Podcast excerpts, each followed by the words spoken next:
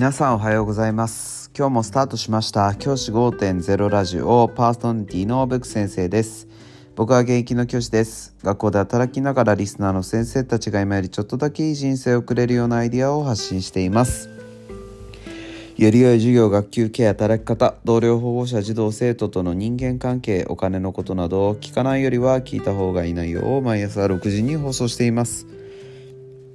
通勤の後から10分間聞き流すだけでも役立つ内容です。一人でも多くのリスナーの先生たちと一緒に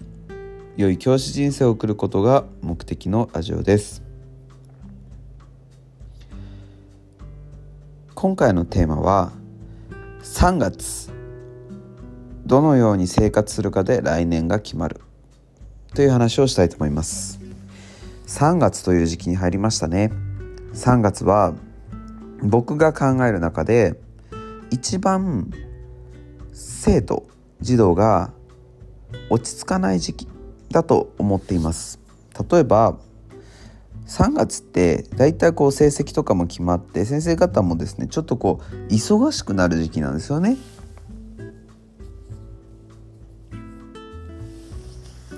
成績通知表を作ったりとかあとは何かまとめで書類を作らなきゃいけなかったりとかとにかくですね忙しい時期の象徴が僕は3月だと思っています。そんな時期だからこそですねやはり児童生徒指導をないがしろにしがちな時期だと思います。僕もそうです。僕もやっぱり他にも忙しいことが慌ただしくあってちょっと生徒のこと見れないなみたいなことがよくあります。そういう時期にですねやはり生徒指導をしなければいけないような案件が出てきたりします。こんな時期をどう乗り越えるかってことはすごく大事ですね。で僕はですねこの時期はそういった問題を最後に生みを出す時期だとも思っているんです。だからここまで例えば生徒指導例えば学級経営をしてきた中でうまくいかなかった部分っていうのがこの時期に最後出てくるのかなって思っています。例えば1年間でうまく成長させられた子たちなんかはこの時期も落ち着いて生活できるでしょうし逆に1年間でちょっとこううまく成長できなかった子がいる。そんな子が荒れ出すのはこの時期なのかなっていうふうに僕は思っています。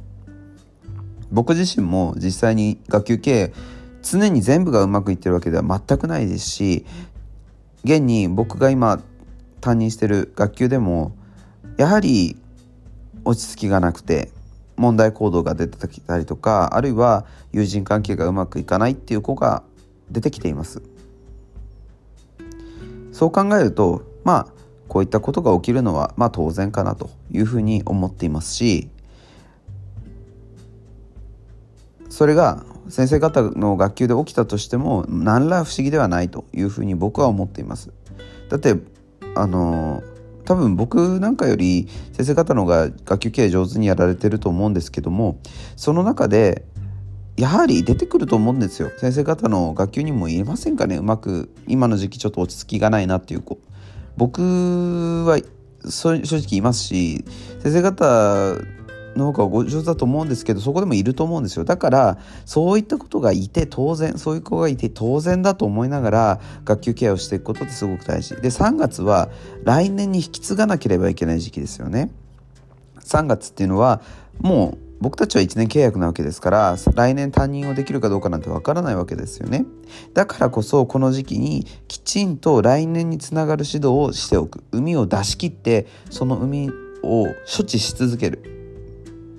っていうことはすごく大事なことだと僕は思っています。先生方一人一人がですね来年度自分が担任しないという前提で責任を持って今年1年間の海を出し切って来年度につなげていくこと。これすごく大事なことだと思っています。是非3月はそういった海を出し切るそんな期間にしてもらえれば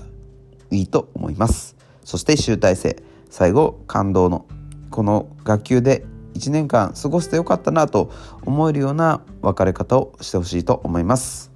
じゃあ今日はこの辺で起立例着席さよならまた明日。